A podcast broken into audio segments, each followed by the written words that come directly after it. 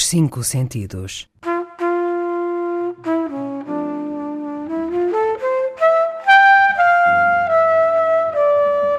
Um programa de Mário Cordeiro.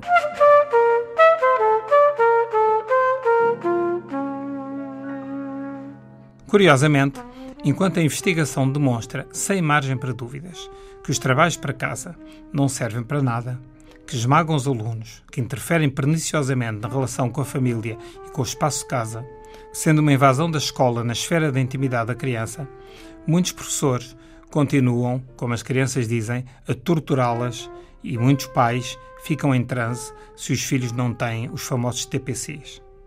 Os trabalhos para casa, chamemos TPCs, geram uma enorme controvérsia.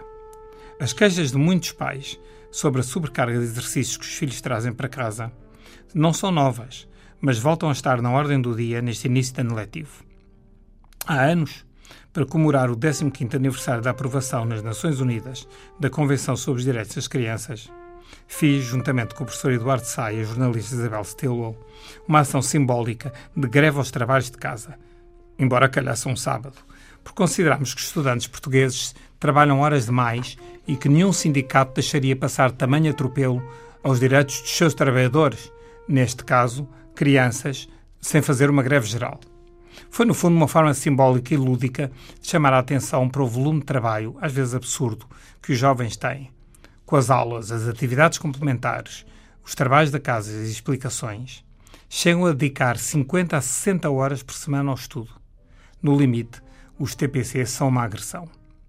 Tudo se sabe sobre desenvolvimento infantil e sobre técnicas pedagógicas no ensino-aprendizagem mostra que esta prática não tem, no século XXI, razão para existir nos moldes em que é feita. São vários os motivos que tornam os TPC, repito, da maneira tradicional como são exigidos, uma quase aberração. As crianças trabalham muito durante o dia, seja a estudar, seja a conversar, debater ideias, brincar, o que representa também uma forma de exercício cerebral.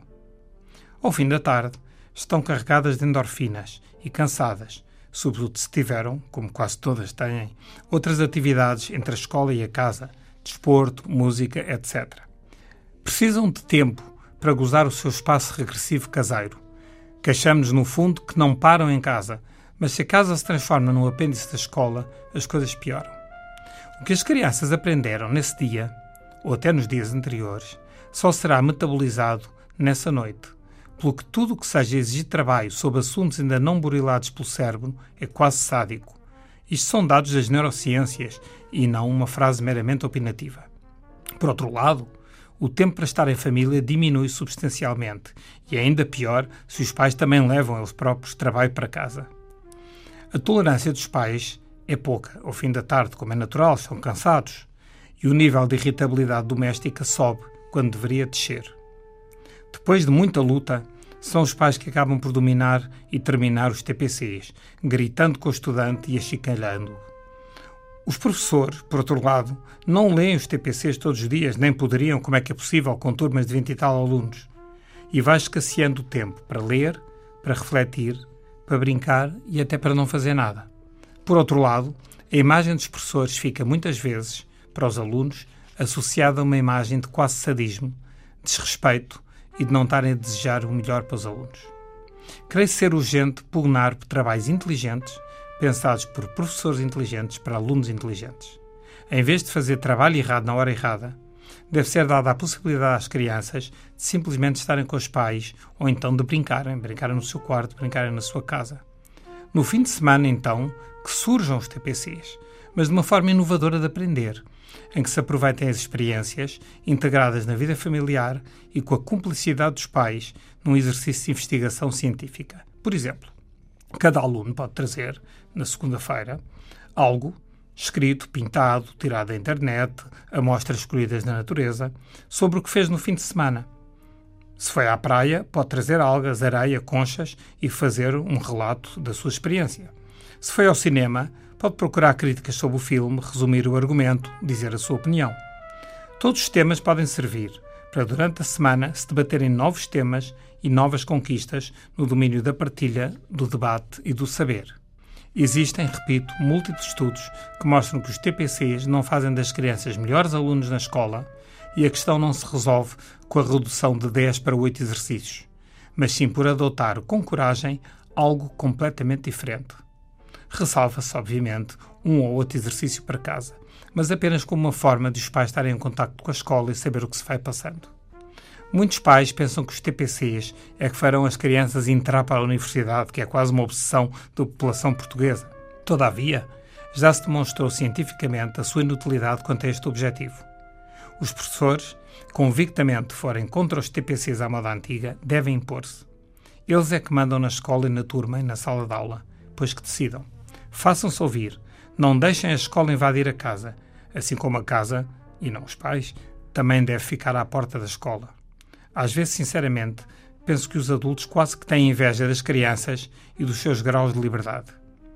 Ao ter início um novo ano letivo, com medidas positivas, manuais escolares, apoio aos alunos com maiores dificuldades, entre tantas outras, ainda há muita coisa por resolver.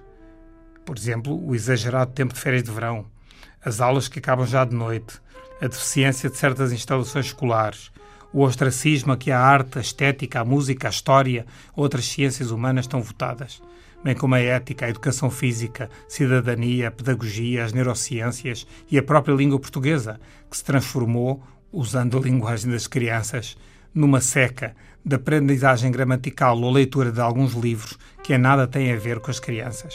Ou a matemática, tão abstrata, numa idade em que o cérebro das crianças ainda se pauta pelo concreto. Chegou a altura de fazer uma verdadeira reforma do ensino não é fazer mais uma para inglês ver, mas adequar o sistema de ensino-aprendizagem às pessoas que ensinam, às pessoas que aprendem e aos tempos que vivemos, à revolução tecnológica e, numa palavra, ao estádio de democracia e de civilização em que vivemos e à sociedade que projetamos neste futuro que tão rapidamente se torna presente.